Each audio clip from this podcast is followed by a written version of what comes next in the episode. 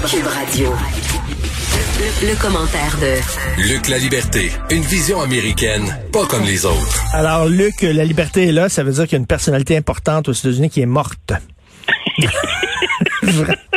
Vraiment, t'es épeurant, Luc. Écoute, j'ai peur qu'on rebaptise le segment le faux soyeur. Ça serait terrible. Et là, c'est un poète, Laurence Ferlinghetti. Écoute, je veux, je veux te dire quelque chose. Il y a quelques années, je suis allé à San Francisco pour la première fois. Et euh, une ville que j'ai appris à beaucoup aimer. Et bon, la première, quand tu débarques à San Francisco, tu fais deux affaires. La première chose, tu vas voir Lombard Street. Lombard Street étant la fameuse rue qui serpente, là, où euh, c'est, tourné de nombreuses poursuites automobiles au cinéma, la fameuse rue en serpentin, puis bon, tu vas voir Lombard Street. Et la deuxième affaire que tu fais, tu vas à City Lights Bookstore. C'est ce que j'ai fait et qui était la librairie où a commencé le mouvement Beat. Euh, était là, Ginsberg, euh, etc. Toute la gang était là.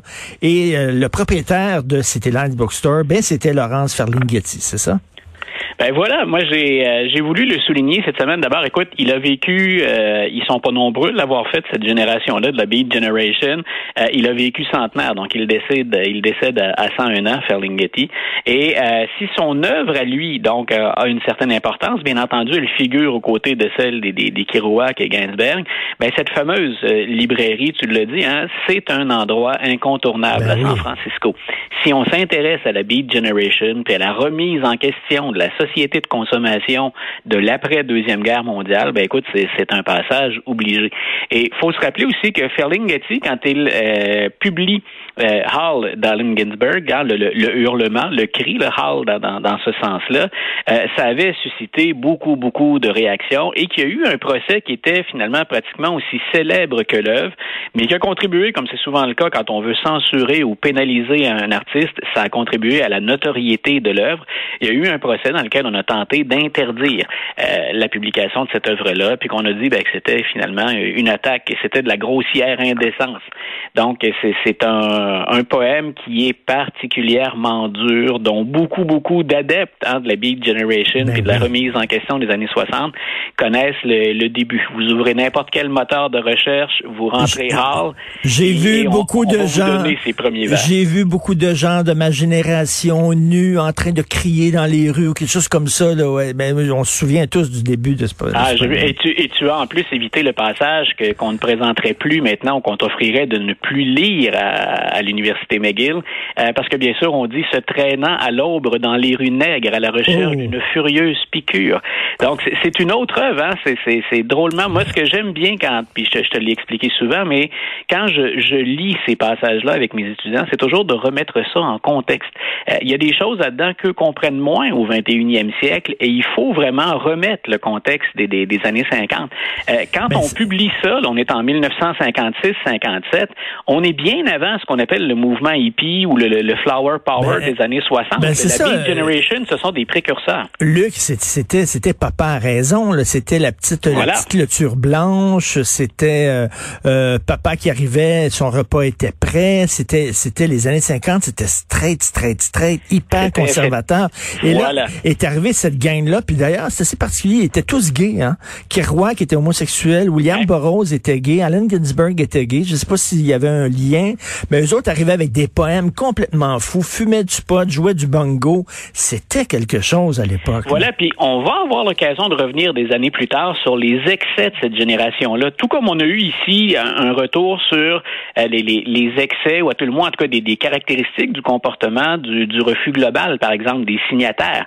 Mais l'œuvre ou la réflexion à ce moment-là de l'histoire, euh, on peut difficilement éviter de le faire ou de la faire. Donc, c'est la raison pour laquelle je me disais, ben, ça valait la peine de souligner euh, le décès de Ferlinghetti. Mais c'est vrai que ça fait trois semaines consécutives où on parle de gens qui sont décédés, mais dont on peut difficilement ignorer le, décès ou l'influence à une période ou sur l'ensemble même de l'histoire américaine. C'est ça, c'est tous des gens qui ont, qui ont, qui ont brassé la cabane. Et voilà. tu, tu, vois que c'était, tu sais, on est, c'est drôle parce qu'on est dans une époque un peu néo-puritaine où euh, les jeunes sont très offensés, très scandalisés, alors que là, au contraire, c'était la jeunesse qui aimait choquer c'était la jeunesse qui aimait offenser. Oui, puis écoute, je, je, le, je le constate comme prof. Euh, quand j'en suis rendu à, mon âge, puis avec un, bon bout de ma carrière qui est derrière moi, à trouver que ce sont mes étudiants qui sont plus conservateurs que moi, moi qui qui me suis jamais considéré comme étant à l'avant-scène de la remise en question ou de la lutte hein, contre le conservatisme de la société, je considère que mes jeunes, dans l'ensemble, sont beaucoup plus conservateurs. Et c'est intéressant à analyser puis à leur faire réaliser aussi. Donc, on parle bien sûr jamais de propagande quand on fait ça, mais de replacer tout le temps. C'est un peu moi, c'est un peu devenu mon credo, mais de replacer tout ça dans son contexte. Ben oui, puis euh, c'était des poètes. Après, c'est arrivé euh, Jackson Pollock qui faisait de la peinture en sacrant de, de, la peinture sur une toile qui était par terre à l'horizontale. Puis après ça, est arrivé des stand-up comiques qui disaient fuck sur scène, puis euh, et, et donc c'est ça. Ils ont, ils ont ouvert la porte. Oui, voilà. Puis tu vois, tu, tu, fais référence à des artistes. Moi, euh, les étudiants, par exemple, parfois je leur présente des œuvres de d'Andy Warhol. Et euh, ben, je leur dis, vous êtes libre d'aimer ou pas. Hein. C'est une question de, de, de, de goût euh, au moment où vous regardez l'œuvre. Mais regardez ce que critique Andy Warhol et ce qu'il récupère de la société de consommation pour en faire une critique. Alors je leur dis, ben, dépassez le simple fait, la première réaction, hein, vous aimez ou vous aimez pas.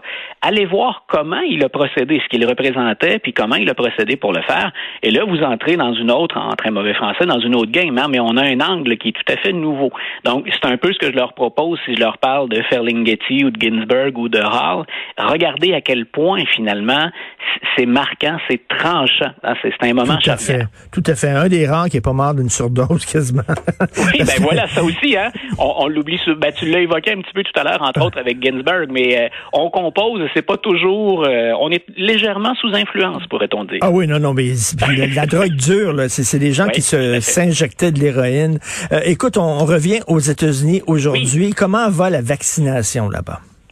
Ben, écoute, c'est intéressant comme euh, c'est intéressant comme progrès parce qu'on pense que Joe Biden euh, va pouvoir réaliser cette fameuse cette fameuse promesse de, de plus de 100 millions d'injections du vaccin euh, en 100 jours.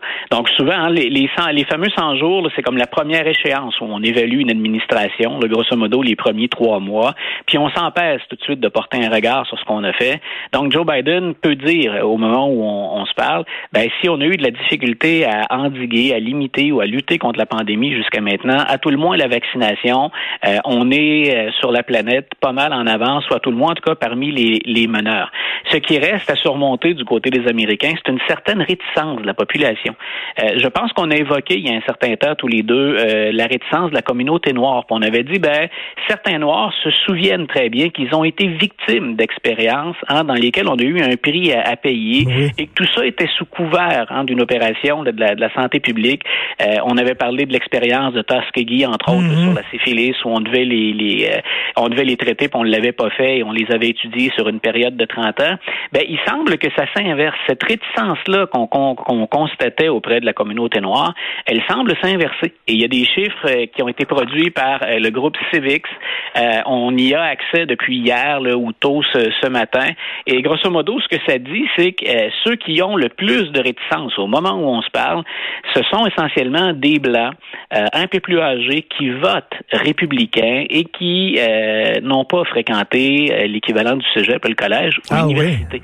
Mais écoute, c'est flagrant quand on regarde les, les, chiffres.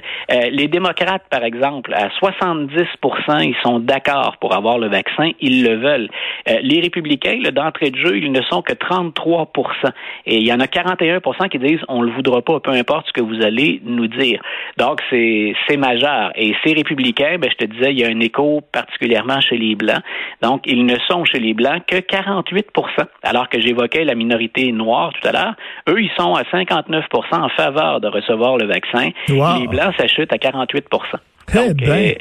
Et on, peut le voir, ça, on l'avait dit un petit peu aussi hein, dans, dans, la lutte à la, à la COVID, là, dans la dernière année, on voyait pour tout ce qui était port du masque, distanciation physique, euh, les républicains disaient avoir moins peur du virus, moins croire finalement au danger que ça représentait, ou encore tout simplement plus prêt à vivre avec les retombées.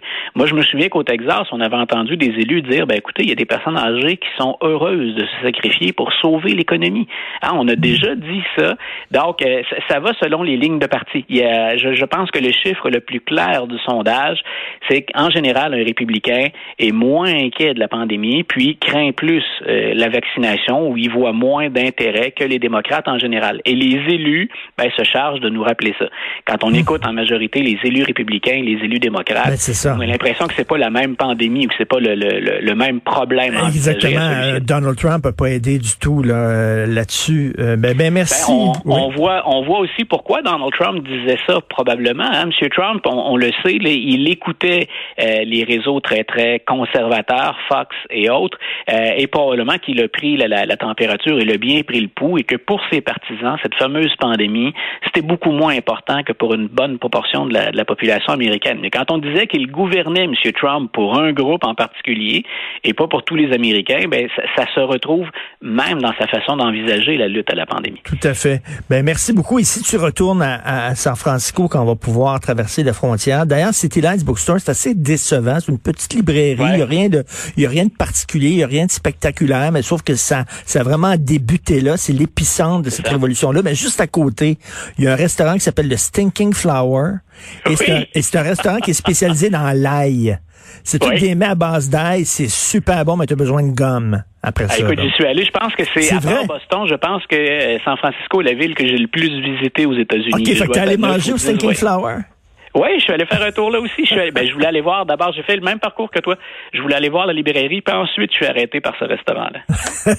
ben, écoute, merci beaucoup, Luc. Bonne semaine. Bonne journée, Richard. Bye.